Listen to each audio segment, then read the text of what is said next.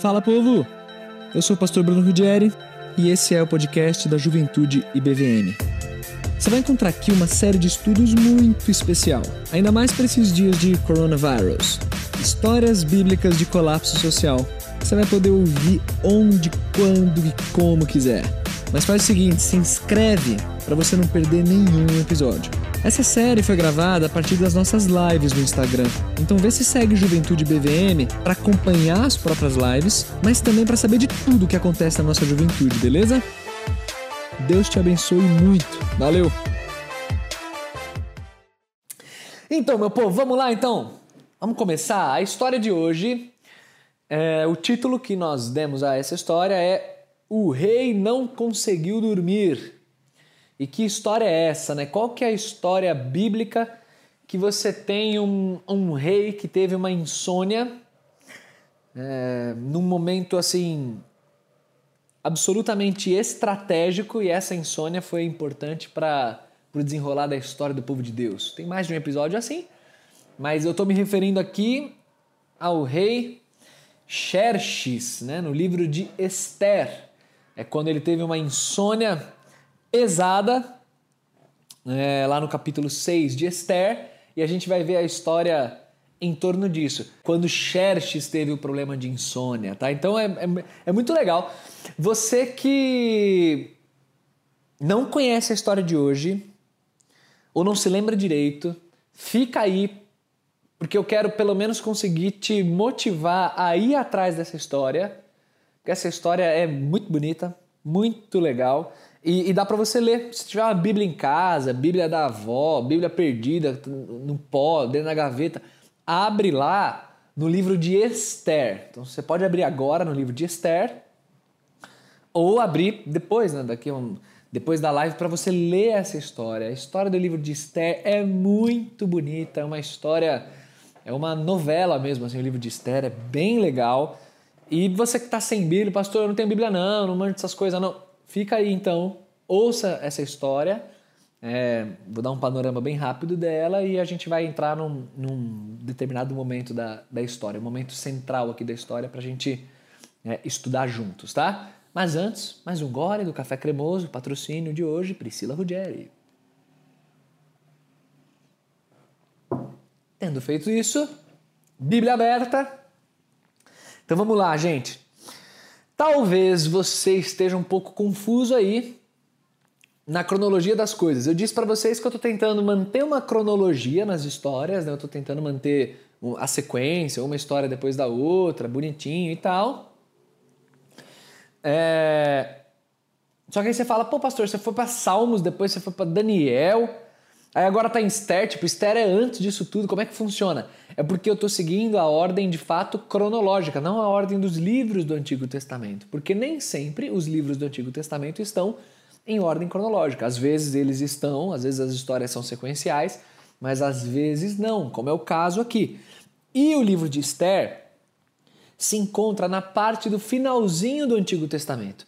As últimas três lives nós vimos sobre aquele momento é, crucial na história de Israel um grande colapso que aconteceu, que foi o exílio na Babilônia, aqueles 70 anos de exílio. As últimas três lives foram sobre isso. E pensando nos livros da Bíblia que contam a história do povo de Deus, é, os três livros que nos contam, os três livros históricos que nos contam do que aconteceu depois desse período de 70 anos são Esdras, Neemias e Esther. E então a live de hoje e a próxima live vai ser focada na, nesse período aí pós-exílio. Então, esse período depois dos 70 anos aí de, de exílio na Babilônia. Então, o livro de Esther é um livro que se situa nesse momento. Então, talvez você conheça bem o livro, conheça bem a história, mas não saiba direito situar em que momento aconteceu. Esther era a rainha de onde, como é que é, como é que não é. Então, eu estou te dizendo agora, o momento do livro de Esther é após o exílio na Babilônia. Já se passaram 70 anos da Babilônia. É, você que fica um pouco perdido na história global aí, é importante também te dizer que quando o exílio acontece, a nação de Judá, né, a nação lá, o povo de Deus, eles estão sob o domínio da Babilônia. Depois desses 70 anos, é o Império Medo-Persa, né? a Média e a Pérsia, unificados. Então, é o Império Persa, o Medo-Persa, é quem assume o controle. A Babilônia ela é derrotada e a Pérsia se torna o, o, o império dominante no mundo com uma extensão absurdamente grande que ia lá bater lá na Índia. É, é, era muito grande o Império Persa.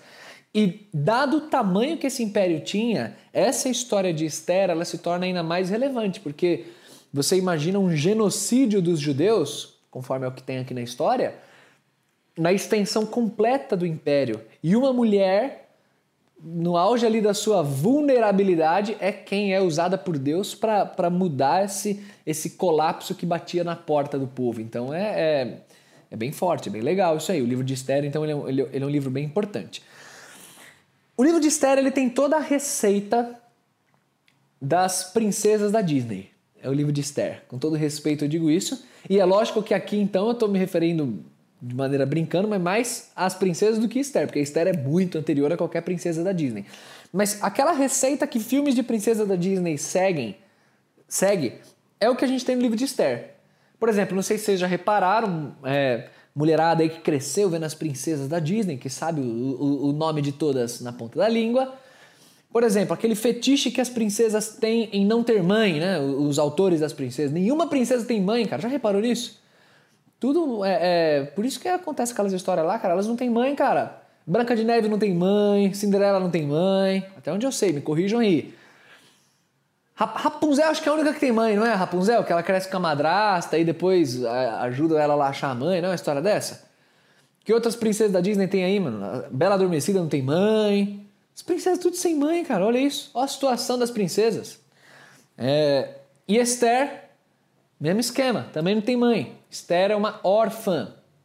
Normalmente tem uma mulher, né, uma, a princesa, a boazinha, que é de uma beleza exuberante. Olha a Esther aí, mesmo esquema.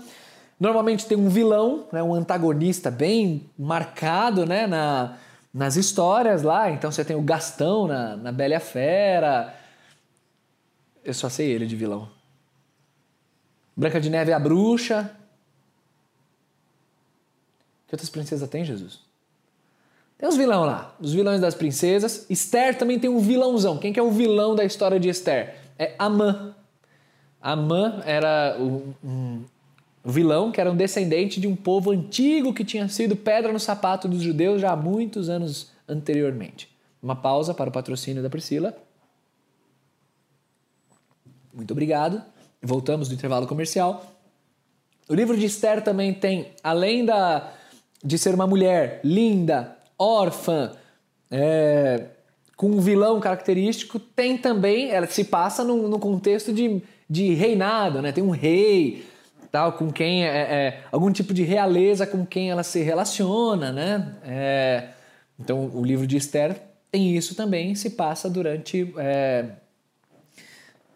o tempo de reinado de um dos, dos, dos mais famosos reis da, da Pérsia, né? Então o livro de Esther tem toda essa fórmula, ele é muito bonito. Basicamente a história do livro, ela gira em torno desse vilão querendo cometer um genocídio dos judeus, fazendo o, o, o rei da Pérsia assinar um decreto que permitiria o genocídio. E aí Esther, que vai de uma menina esquecida, que dentro do povo exilado lá, ela se torna rainha. E Deus usa a vida de Esther para impedir esse genocídio por meio de acontecimentos bem bonitos lá e tal. E o genocídio não acontece, e aí no lugar do genocídio, o livro ele tem esse objetivo, o que é instituído na história dos judeus é uma festa, que é a festa de Purim, que é uma festa para comemorar que naquela data que seria o genocídio dos judeus, agora se torna uma data de comemoração pelo livramento de Deus é, para o povo. Então o livro de Esther ele tem assim como, como é, o, o seu auge, né, o seu clímax é contar a origem dessa festa. Então são 10 capítulos de livro, a história mesmo, assim, a parte mais novelística é até o capítulo 7. É bem bonito, cara. Eu tô brincando aqui com as princesas da Disney, mas o livro é muito bonito. Uma curiosidade sobre Esther é que não tem a menção da palavra Deus. Isso é muito lindo também, porque você não vê Deus explicitamente, mas você Deus, você vê Deus no desenrolar da história nos acontecimentos, na, naqueles acertos exatos, assim, as peças se encaixando, você vê Deus. Então isso é muito semelhante à nossa vida, que eu não sei você, a gente nunca sabe com quem a gente está conversando aqui, mas eu não vejo Deus explicitamente aqui. Pô, pastor, você é um pastor não vê Deus? Não vejo Deus explicitamente, né, tal, mas eu vejo claramente Deus nas nossas vidas, na minha vida, conduzindo em experiências nessa pandemia, pela palavra dele. Deus ele atua de maneira poderosa, mas de uma maneira sutil ao mesmo tempo. Então é bem legal o livro de Esther, ele, ele nos mostra isso. Uma curiosidade para vocês é... Tem, quem que é o, o, o, o rei do livro de Esther? É, o rei com quem ela se relaciona? É o rei Xerxes, é um dos reis persas. É, o rei Xerxes, ele tem um outro nome também, ele é conhecido por um outro nome. Além de Xerxes, ele é chamado também de... Qual que é o outro nome do, do rei Xerxes? Assuero! Então você tem o rei Xerxes, que também é chamado de Assuero. É o rei Xerxes. É, o Artaxerxes é outro. Artaxerxes é outro rei. Eu vou mostrar daqui a pouquinho um esqueminha para vocês.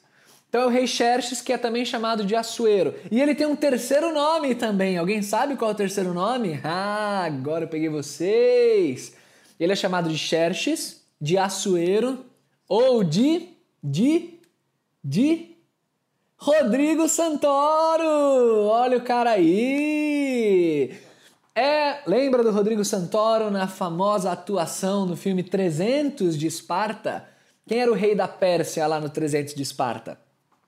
Era o Xerxes, nosso querido Rodrigo Santoro, brasileiro representando a nação aí no cenário internacional. Então é o terceiro nome, é o Rei Xerxes Assuero Rodrigo Santoro, um dos atores mais bonitos da teledramaturgia brasileira e que foi submetido a essa coisa horrorosa aí do Rei Xerxes lá no filme 300. O Rodrigo Santoro é da hora demais, baita ator. É... Então tá aí, ó, pra você, ó, cultura! Hoje estamos cheios de cultura, de princesa Disney ao filme 300. Então era, era o, o, o Rei Xerxes, só pra curiosidade, o rei do livro de Esther. Não é legal isso, cara? Lá no cinema e tal. Então, era o Rodrigo Santoro. O Ciro é o rei da live anterior, lá do, de Daniel e tal, que conquista a Babilônia, é o rei Ciro. Esse Cambises e o Esmerdes, eles não aparecem na Bíblia. São reinados muito curtos, Cambises era um filho de Ciro. Aí depois você tem Dario I. Dario I é um rei que já aparece no livro de Esdras também, ele aparece, bem depois de Ciro.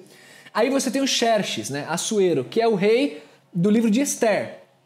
Embaixo do Xerxes você tem o Artaxerxes, que quem que é o contemporâneo de Artaxerxes? É Neemias. E aí também tem Dario II, que também vai pega a parte do finalzinho do Antigo Testamento. Então essa é a dinastia ali dos reis persas, só para matar a curiosidade de vocês, a relação com alguns livros da Bíblia aí, tá bom? Feito essa parte, agora só quem sobreviveu ficou. É, parabéns para você que ainda está aqui vivo diante dessa desse panorama histórico aqui. Então vamos pegar o livro de Esther para valer agora.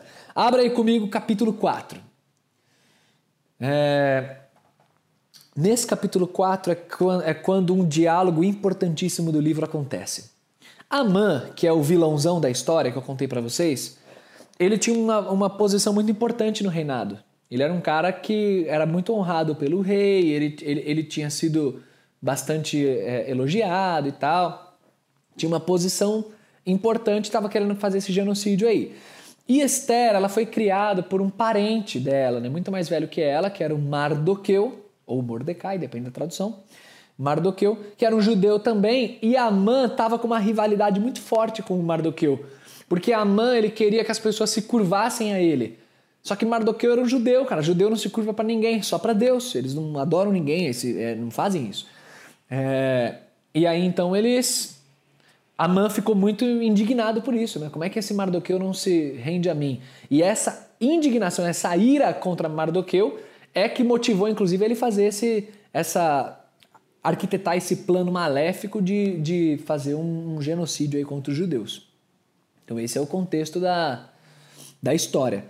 E aí, quando tomam conhecimento disso, Esther, que era uma menina exilada, órfã, sem família, concubina de um harém do rei, que agora conquistou uma posição de ser rainha, era a mulher que o rei mais gostava, é, no lugar de uma outra rainha que saiu, o livro conta, Vasti e tal. Esther agora é confrontada por Mardoqueu a fazer alguma coisa, porque, cara, tem um decreto rolando de que os judeus vão morrer. Você é a rainha e você precisa fazer alguma coisa. Esse é o contexto do capítulo 4. Só que Esther tem uma dificuldade muito grande, porque ninguém pode chegar à presença de Xerxes sem ser chamado. Se alguém aparecer lá sem ter audiência marcada com o rei, e o rei se irritar com isso, está morto. Então ela não podia falar com, com o rei. E ela, e ela fala sobre isso com, com Mardoqueu. Fala, ó, oh, não tem como eu ir lá. É, eu vou morrer.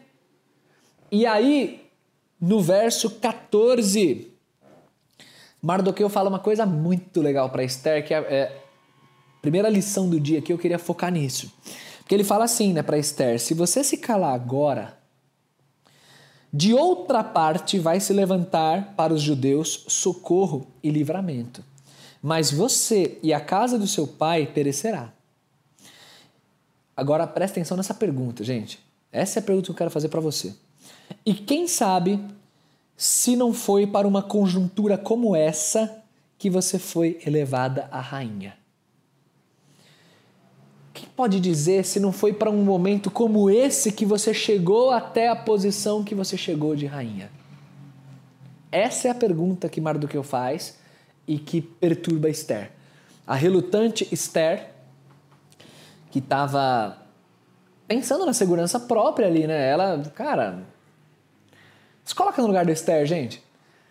Meu, já não basta não ter pai, não ter mãe, ser criado por um tio, né, primo, distante é, ser concubina de uma harém, ter a minha beleza explorada, né? Um ano de tratamento lá de perfumes, cosméticos, o livro fala, né? Nos salões de beleza da Pérsia. Tudo que eu passei para chegar até aqui, agora, tipo, uma posição um pouquinho mais confortável, para no meio disso ser colocada nesse furacão todo aí de, de ter que falar com o rei, de arriscar minha vida. Meu, isso é errado, cara. Isso, como é que eu eu vou fazer isso, como é que eu vou passar por isso, né? E Mardoqueu dá essa provocação a ela, né? Quem garante que não é para um momento como esse que você chegou até a posição que você chegou? A provocação que Mardoqueu faz, e que eu acho muito bonito, é, é de que as ferramentas que Deus deu para nós, as bênçãos que Deus deu para nós, elas não são feitas para se manterem presas a nós. A provocação que Mardoqueu faz, ela conduz Esther a pensar sob a ótica altruísta, de pensar sempre no outro, de ter um coração generoso, um coração que, que olha para quem está em volta. Esther, não se prenda ao fato de que você está segura no seu castelo. Você precisa fazer algo por alguém. Você precisa fazer algo pelo seu povo. Eu acho muito bonita a fé de Mardoqueu, que ele diz assim: Eu tenho certeza que Deus né, vai, vai levantar socorro de uma parte ou outra, o socorro vai vir, seja por você ou seja por meio de outro. Isso é muito legal. Mas pode ser por meio de você. Você pode ser ferramenta de Deus nisso. E isso eu acho muito bonito, gente, porque Deus vai continuar cuidando do povo dele, Deus vai continuar abençoando pessoas, Deus vai continuar intervindo em favor das pessoas. Se envolva você ou não com o que Deus está fazendo no mundo. Mas pensa no tamanho do privilégio que é Deus usar você como protagonista na, na caminhada com Ele, na história com Ele. É muito legal pensar por essa, por essa ótica, né? E o que acontece aqui então é que a provocação de, de Mardoqueu ela fica ecoando nos meus ouvidos também. E eu gostaria de dividir isso com você, de não deixar eu sofrer sozinho. Eu quero que você sofra comigo também. Que é as ferramentas que eu tenho, os recursos que eu tenho, o tempo que eu tenho, o esforço que eu tenho, tudo que Deus colocou no meu caminho. Como?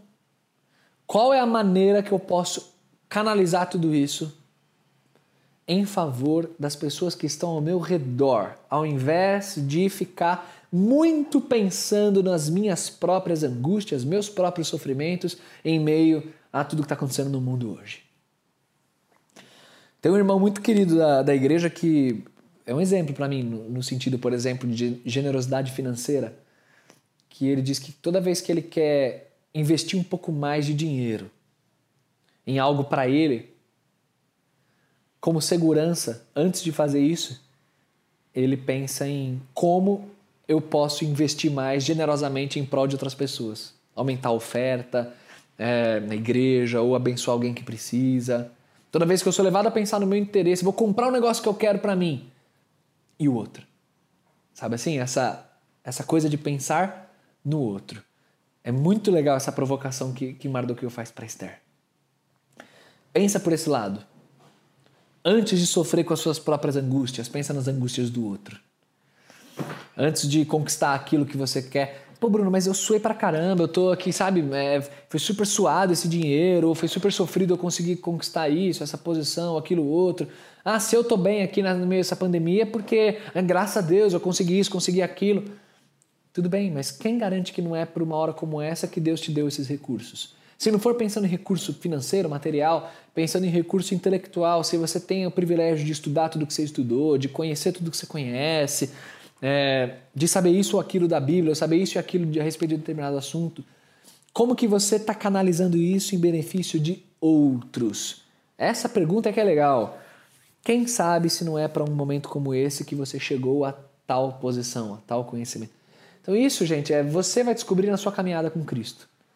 Deus me conduz e me ajuda a sempre investir os meus recursos, sejam financeiros ou não, tempo, o que for, em prol do outro.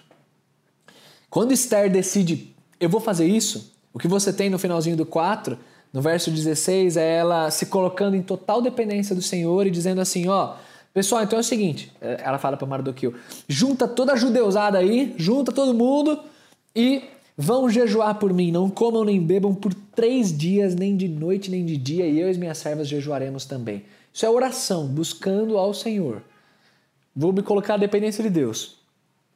Aqui é quando a gente sai do conforto. Porque uma coisa é você pensar em generosidade é, dentro da gordura, dentro daquilo que te sobra, dentro daquilo que você consegue já separar para outras pessoas sem te tirar do conforto. Então, ah, eu tenho, ah, eu tenho reservado aqui um pouquinho do meu tempo, um pouquinho disso, daquilo, que é para esse tipo de ocasião mesmo. Outra coisa é você pensar no outro tendo que sangrar. Porque muitas vezes a gente, para fazer algo pelo outro, a gente não consegue manter tudo 100% com a gente e ainda incluir o outro nas gorduras, nas sobras. Fazer algo pelo outro, muitas vezes, toma de nós tempo precioso, dinheiro precioso, conforto precioso. E, e essa lição que fica na dependência do Senhor, de mano, eu vou então vamos sangrar, é para sangrar, vamos sangrar. Vou orar aqui, vamos jejuar três dias, três noites e eu estou disposto ao que for. Que é como termina o capítulo 4, é, quando ele, ela diz no finalzinho do mesmo verso 16: E se eu tiver que perecer, pereci.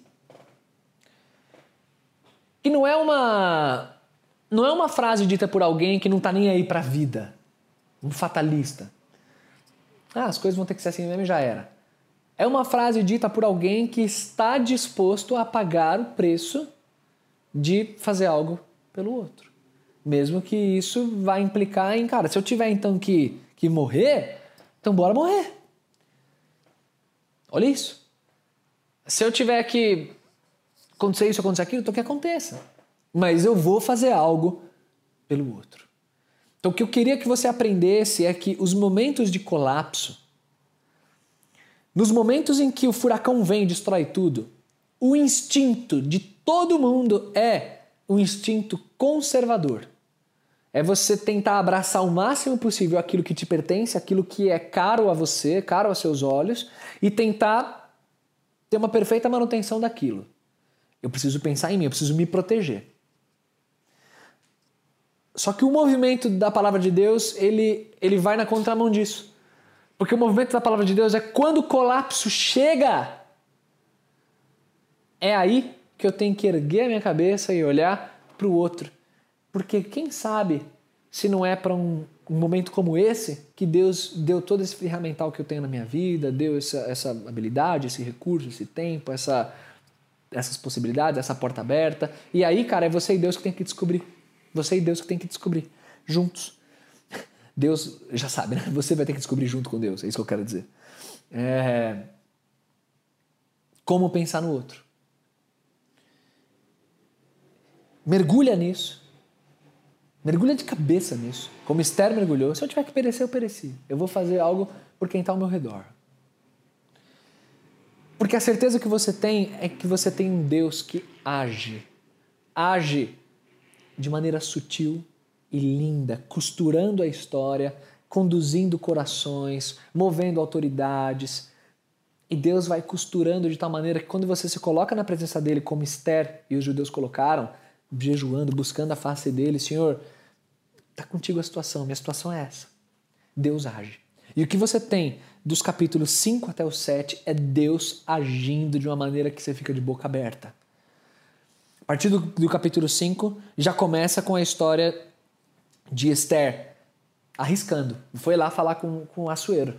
Tinha que morrer, morri, morri. Só que ela vai, o rei estende o cetro, que significa que não vai matá-la, nem nada disso. O que, que você quer, Esther?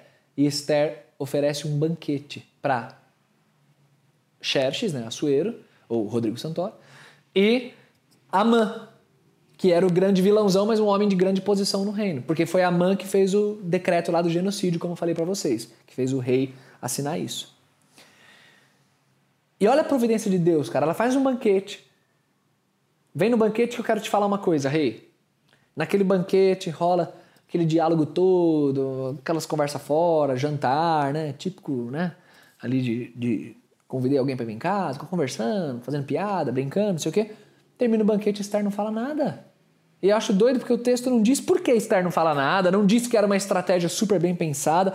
O texto simplesmente diz que ela, não, vem, é, vem amanhã e aí eu vou, vou, vou, Vem de novo depois e eu vou fazer.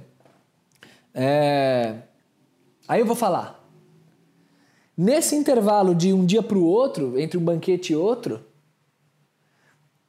a mãe está se sentindo cara porque foi convidado, o único convidado para participar do banquete que a rainha, na presença do rei, ofereceu. Só que nesse intervalo, o rei vai dormir. E o capítulo 6 conta que naquela noite o rei não consegue dormir. Fica se revirando na cama não consegue dormir de jeito nenhum. E aí, quando o rei não consegue dormir de jeito nenhum, hoje a gente pegaria uma série da Netflix, alguma coisa, né? sei lá, um livro chato para ler, né? Foi o que ele fez, ele pegou um livro chato para ler. Ele pediu as crônicas lá do reinado dele. Ah, alguém lê aí para mim. Lê os acontecimentos aí do meu reinado. Deixa eu, deixa eu ver essa história chata aí para ver se eu pego no sono. E aí, quando começam a ler para ele, Está lá escrito que um judeu, Mardoqueu, é quem havia denunciado uma tentativa de assassinato ao rei pouco tempo antes e que protegeu a vida do rei de uns caras dissidentes que queriam matar. O livro de Esther no comecinho conta esse episódio. Aí o rei fala: "Ô, oh, e o que, que a gente deu de premiação aí, de honra para esse judeu aí? O que, que a gente fez por ele?" Aí os caras falam: "Não fizeram nada. Fizemos nada." Não é possível que não fizemos nada. A essa altura, aparentemente já é de manhã, talvez. Logo em seguida chega Amã, todo orgulhosão no pátio do rei e tal. E aí o rei pergunta para Amã: Amã, o que eu deveria fazer para alguém que eu quero honrar muito? Aí Amã, né, se sentindo, ah, o rei quer me honrar.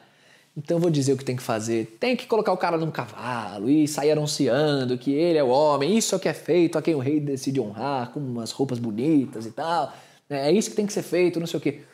Aí o rei pega e fala: então vai lá, coloca Mardoqueu nesse cavalo e faz isso. É uma completa humilhação para Amã. É uma reversão da sorte. O livro de Esther mostra muito isso, essa reversão da sorte. Sorte sendo usada no sentido não de sorte, misticismo, coisa assim, sorte de acontecimentos da vida, né? É uma reversão de, de valores, né? de, de situações. E aí Amã agora é obrigado a honrar Mardoqueu. E a forca que ele construiu para Mardoqueu morrer nela, é ele quem vai morrer nela no capítulo 7, porque o que acontece é que o segundo rei chega, o segundo rei, o segundo banquete chega, e aí Esther, naquele banquete, fala para o rei: Amã quer destruir meu povo. O desenrolar da história, a narrativa até acelera, de modo que o rei se volta então contra Amã. Ele, ele primeiro vai pensar, vai para o jardim do palácio, Amã fica implorando para Esther por ajuda. Quando o rei volta e vê aquela situação, ele interpreta que Amã está tentando violentar Esther, ele fica mais bravo ainda, e aí que Amã é, é morto. E um segundo decreto depois no livro conta é emitido e os judeus têm o direito de se proteger e tudo fica bem e a criação da festa e papapá. E assim termina o livro. Gente, o livro é lindo. Releia o livro. Releia o livro. É lindo demais. Ou leia se você nunca, nunca viu essa história. Se você não tem Bíblia nenhuma, cara, vai na internet, Bíblia online. Você acha lá, você lê, baixa o aplicativo e leia aí. É, é, é um livro muito bonito, cara, muito bonito. E nesses três capítulos, os 5 a 7, mostra que depois de uma decisão assertiva né, que Esther tomou em favor do outro e de entender que tudo que eu sou e possuo devem estar a serviço de quem está ao meu redor, especialmente em tempos de colapso, você vê o Deus que honra essa decisão e de maneira sutil ele vai costurando a história e vai agindo. É muito lindo. E eu não sei se você já viveu experiências com esse Deus se você tem histórias para contar de como Deus agiu em seu favor, de como Deus reverteu uma situação, de como Deus tocou num coração e transformou uma oração que você fez, uma resposta que você precisava. É, eu queria te fazer recordar isso. E eu queria provocar você que está me ouvindo perguntar isso e talvez pense assim, cara, eu acho que eu não tenho nenhuma história para chamar de minha com Deus. Eu acho que eu sei contar histórias que eu já ouvi povo falando, mas história minha mesmo acho que eu não tenho. Quando eu falo isso, não é que você precisa ter uma história mirabolante, uma história de quando você é, é, precisava de X reais na conta e caiu exatamente X reais no momento que eu precisava. Não é necessariamente assim. Não quero histórias que viram bonitos relatos depois. Mas histórias que você olha para trás e você vê Deus quebrando teu coração transformando teu caráter, histórias que você vê Deus usando a sua vida para abençoar outra pessoa. Uma pessoa que precisava e, cara, você teve o privilégio de ser uma ferramenta naquele momento. Uma história de que você estendeu a mão para alguém e foi profundamente abençoado por isso. Uma história de uma provisão que você necessitava e Deus trouxe até você. Uma história sua com o Senhor. Porque o nosso Deus é o mesmo Deus de Esther. É o Deus que continua agindo hoje. Eu tenho histórias para contar, histórias dessa pandemia. Cara, eu estou isolado aqui em casa. Só que aqui da minha casa, eu, a cada dia eu tenho orado com a Pri, agradecido por cada dia, um dia de cada vez, porque cada dia Deus tem dado um privilégio para gente de ser bênção na vida de alguém, de poder é, é, levar a palavra dele, de ter um momento feliz em, aqui em casa, em família. Cara, se aproxima de Deus. Ora a Deus de onde você estiver aí. Esse mesmo Deus dessa história que eu estou te contando é o Deus que está aí do seu lado. Eu queria te incentivar logo que terminar essa live. Se você quiser, meu, coloca o teu joelho no chão, pede para Deus, fala, Senhor, eu quero pensar menos em mim. Senhor, eu quero eu quero ser usado pelo Senhor. Eu quero ter histórias com o Senhor. É, histórias para contar de como eu me relaciono contigo e como o Senhor é bom em tudo que faz e como o Senhor usa a minha vida. Deus está de braços abertos para você que está com o coração totalmente entregue e aberto a Ele. E o meu desafio para você que está acompanhando aí essa live é creia nesse mesmo Deus que reverteu esse colapso absurdo. Dentre os colapsos que a gente contou, esse aqui é, é, era um dos mais dramáticos por causa da extensão do império e da, da influência que Esther tinha, uma exilada. E, cara, Deus usou essa mulher que foi até as últimas consequências. Se eu tiver que morrer, eu morri. E Deus usou e protegeu o povo dele espalhado em 127 províncias, um, negócio, um império gigantesco. E Deus usou a vida dela para proteger. Então, meu desejo é que Deus use a sua vida e que você tenha um coração totalmente entregue. Leia esse livro aqui depois, depois dessa dessa live aí na semana, se quiser fazer devocional no livro de Esther, lindíssimo, gente, lindíssimo. Deus certamente vai falar o seu coração. Beleza? Vamos orar então, meu povo?